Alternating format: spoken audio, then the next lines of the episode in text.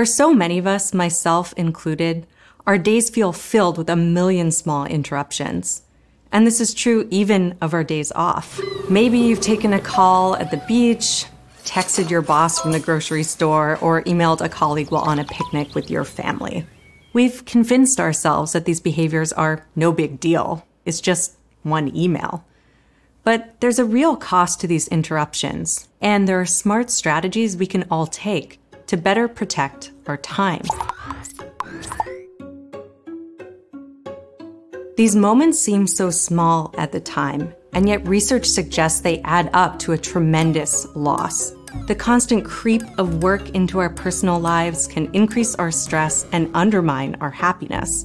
So, just what is the cost? In one study, researchers recruited parents who were visiting a science museum with their kids.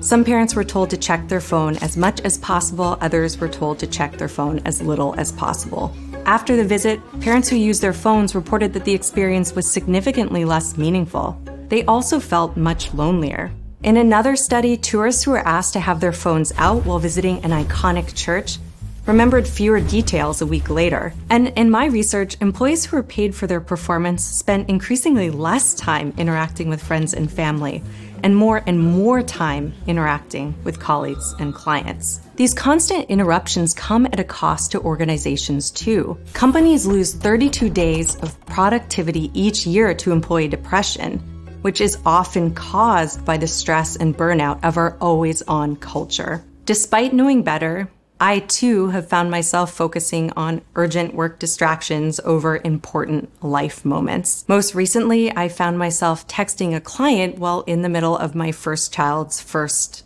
ultrasound. Happy client, guilty mom to be.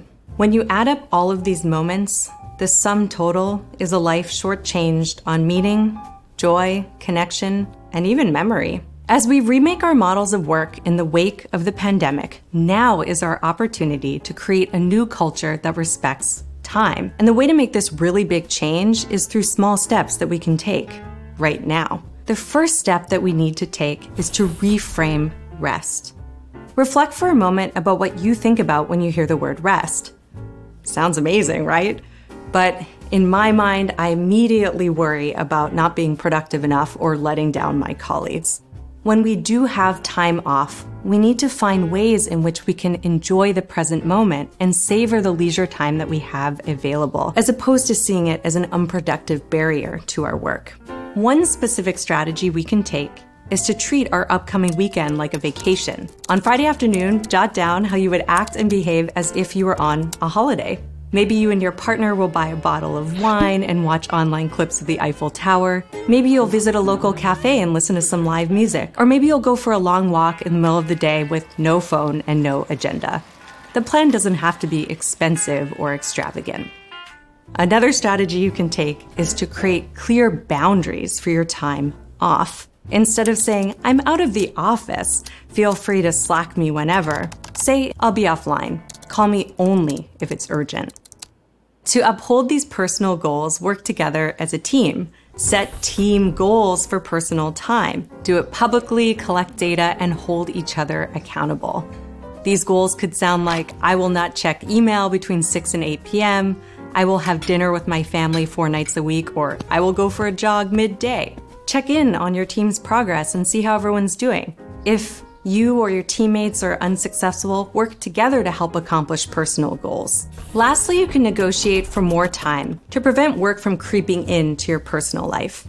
In business school, I teach students to negotiate for salary, but realize I spoke almost nothing about negotiating for more time. What does this look like in practice? You can ask for more time on adjustable deadlines at work. If your client asks for a deliverable Monday morning, ask for an extension until Tuesday afternoon so you don't find yourself working on your well deserved weekend. And don't worry too much about reputation. Quality truly is the metric that matters most. In my data, employees who proactively asked for more time reported lower levels of stress and burnout and were seen as more committed and professional by their colleagues. These are small but powerful changes to not only reframe rest, but to reclaim it. Once you discover the profound impact that these changes can have, You'll feel empowered to demand that others respect and accommodate your approach to time.